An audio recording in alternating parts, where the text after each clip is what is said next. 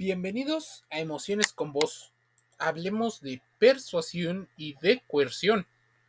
Para muchos, la persuasión coercitiva, además de ser personal, puede llegar a también ser en grados impersonal, inclusive persuasión de masas. Se diferencia de la percepción o del convencimiento porque la primera utiliza técnicas para captar, convertir y adoctrinar, mientras que la persuasión sana busca llamar la atención desde cierto grado de razonamiento.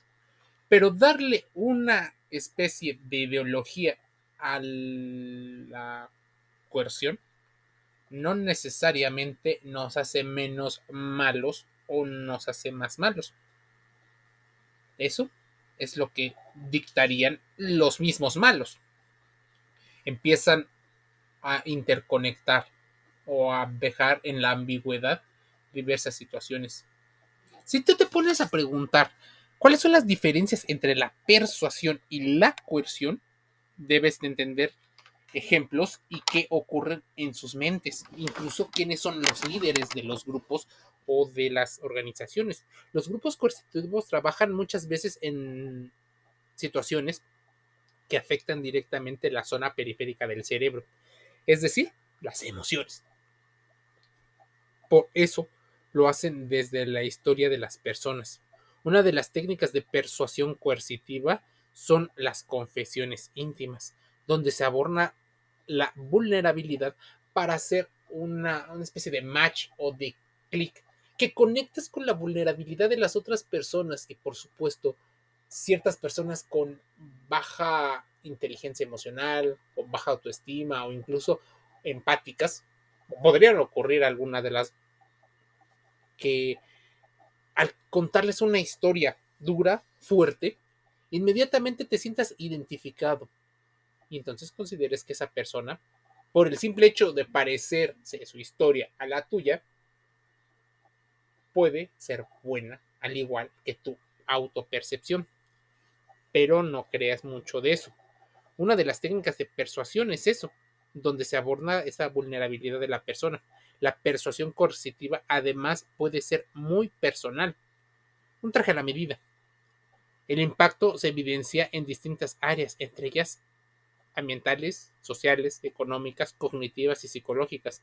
Algunas de ellas consisten en la separación de un grupo, sobre todo en el grupo familiar, de su trabajo, de sus amigos, en la elección y en el control de la pareja, incluso la mala alimentación, han hecho que varios grupos tengan bastante éxito. La persuasión coercitiva es una forma para muchos de coacción. Sí, sé que son términos complicados, pero imagínate el impacto que tiene emocionalmente este tipo de situaciones. Alguien que o ha entendido cómo puede lograr objetivos o alguien que simplemente no se da cuenta, pero sigue haciendo exactamente las mismas situaciones por las mismas razones.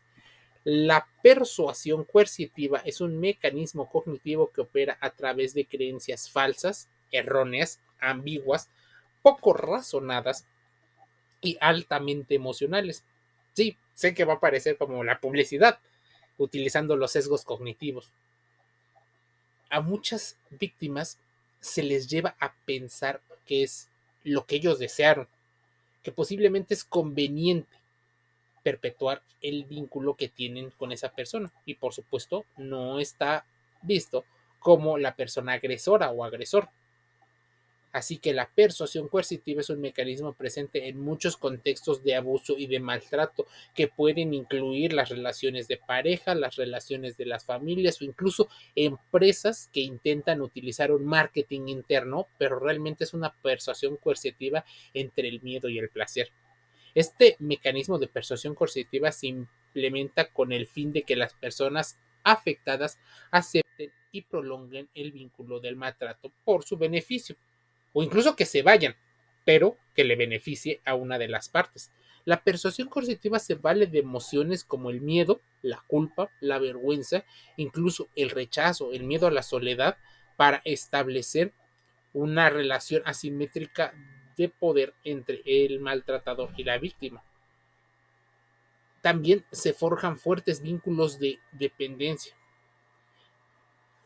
Imagínate lo que puede ser en el mundo de las relaciones que una persona que suele utilizar por creencias culturales, incluso por una personalidad muy dominante, utilizar un rol particular para utilizar sus conocimientos y llegar a crear personas dependientes, no solo económicamente, sino emocionalmente. Pequeños comentarios que tal vez creen una eh, inestabilidad y eso afecta. De hecho, es muy curioso que hay personas que por sus factores de riesgo tienden a repetir y pareciera que eligen conscientemente a personas maltratadoras. Pero la persuasión coercitiva, al ser un mecanismo que opera en los vínculos de maltrato, su función es la de crear en la víctima la convicción o su especie de idea de que necesita profundamente a esa persona, a ese maltratador. El maltratador va inoculando en los pensamientos de la víctima la idea de que a pesar del sufrimiento actual es mucho mejor que lo que era el pasado o las consecuencias de un futuro desastroso que pudiera ser pues quedarte solo, quedarte con cargas económicas, quedarte sin estatus, que la gente empiece a hablar de ti, no pertenecer a un grupo. Así que las personas se van vulnerabilizando. Por supuesto, no existe el concepto de la víctima perfecta, donde era totalmente vulnerable y fue cayendo ante el 100% victimario o victimaria, que es muy malo. No, existen factores de riesgo. Incluso hay personas que sufren eh, consecuencias de una violencia bidireccional. Pero muchas veces la violencia bidireccional no es eh, igualitaria, o sea, no es 50-50, sino que pueden ser el día de hoy 20-80 y luego 70-30 y luego 40-60 y así ir cambiando dependiendo de las situaciones. ¿Qué pasa con las víctimas? El miedo es un instrumento esencial en la implementación de la persuasión coercitiva. Básicamente toma la forma de amenaza, incluso más que de acciones reales. Hay toda una serie de advertencias sobre los grandes males por venir en caso de romper el vínculo. Esto pudiera parecer amor romántico en la mayoría de los casos, pero no lo es. Así que evita inspirarte solo en los videos musicales, en las series o en las películas, porque eso normalmente no ayuda. Y de hecho, existe una presión social, una presión colectiva, una persuasión, incluso una coerción eh, sexual que puede llevar incluso a la violencia doméstica, tanto para hombres como para mujeres. Así que no asocies el tema maltrato con mujeres, aunque sea el mayor porcentaje que ocurre.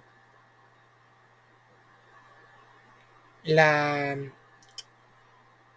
la coerción es esa búsqueda de control. ¿Y por qué las personas intentarían controlar a otras personas? Tal vez por miedo, tal vez sea porque es la única forma que han encontrado pero el que llegues a comprenderlo no significa que tengas que soportarlo. Puedes entender, pero no compartir las mismas situaciones. La coerción y la persuasión son diferentes en la mayoría de los casos, aunque se parecen como círculos concéntricos a varias situaciones, por lo que ante cualquier duda, lo más importante es que acudas con el psicólogo o psicóloga que te dé una orientación mucho más en frío. Si no te permite ir, posiblemente ya estés sufriendo el tema de la violencia. Tal vez debamos de ir entendiendo y normalizando el exponer conductas nocivas por parte de hombres y por parte de mujeres. y que pueden hacérselo a otras personas, incluso se lo pueden hacer a sí mismos. Se van haciendo autodiálogos, incluso no aceptan que estén mal. Las relaciones y las vinculaciones nos llevan a estar reflexionando con respecto a eso. ¿Cómo le hace? ¿En qué momento caí? Dar la respuesta en que no era así al principio y después sí fue. Eso es una, a tono de pregunta.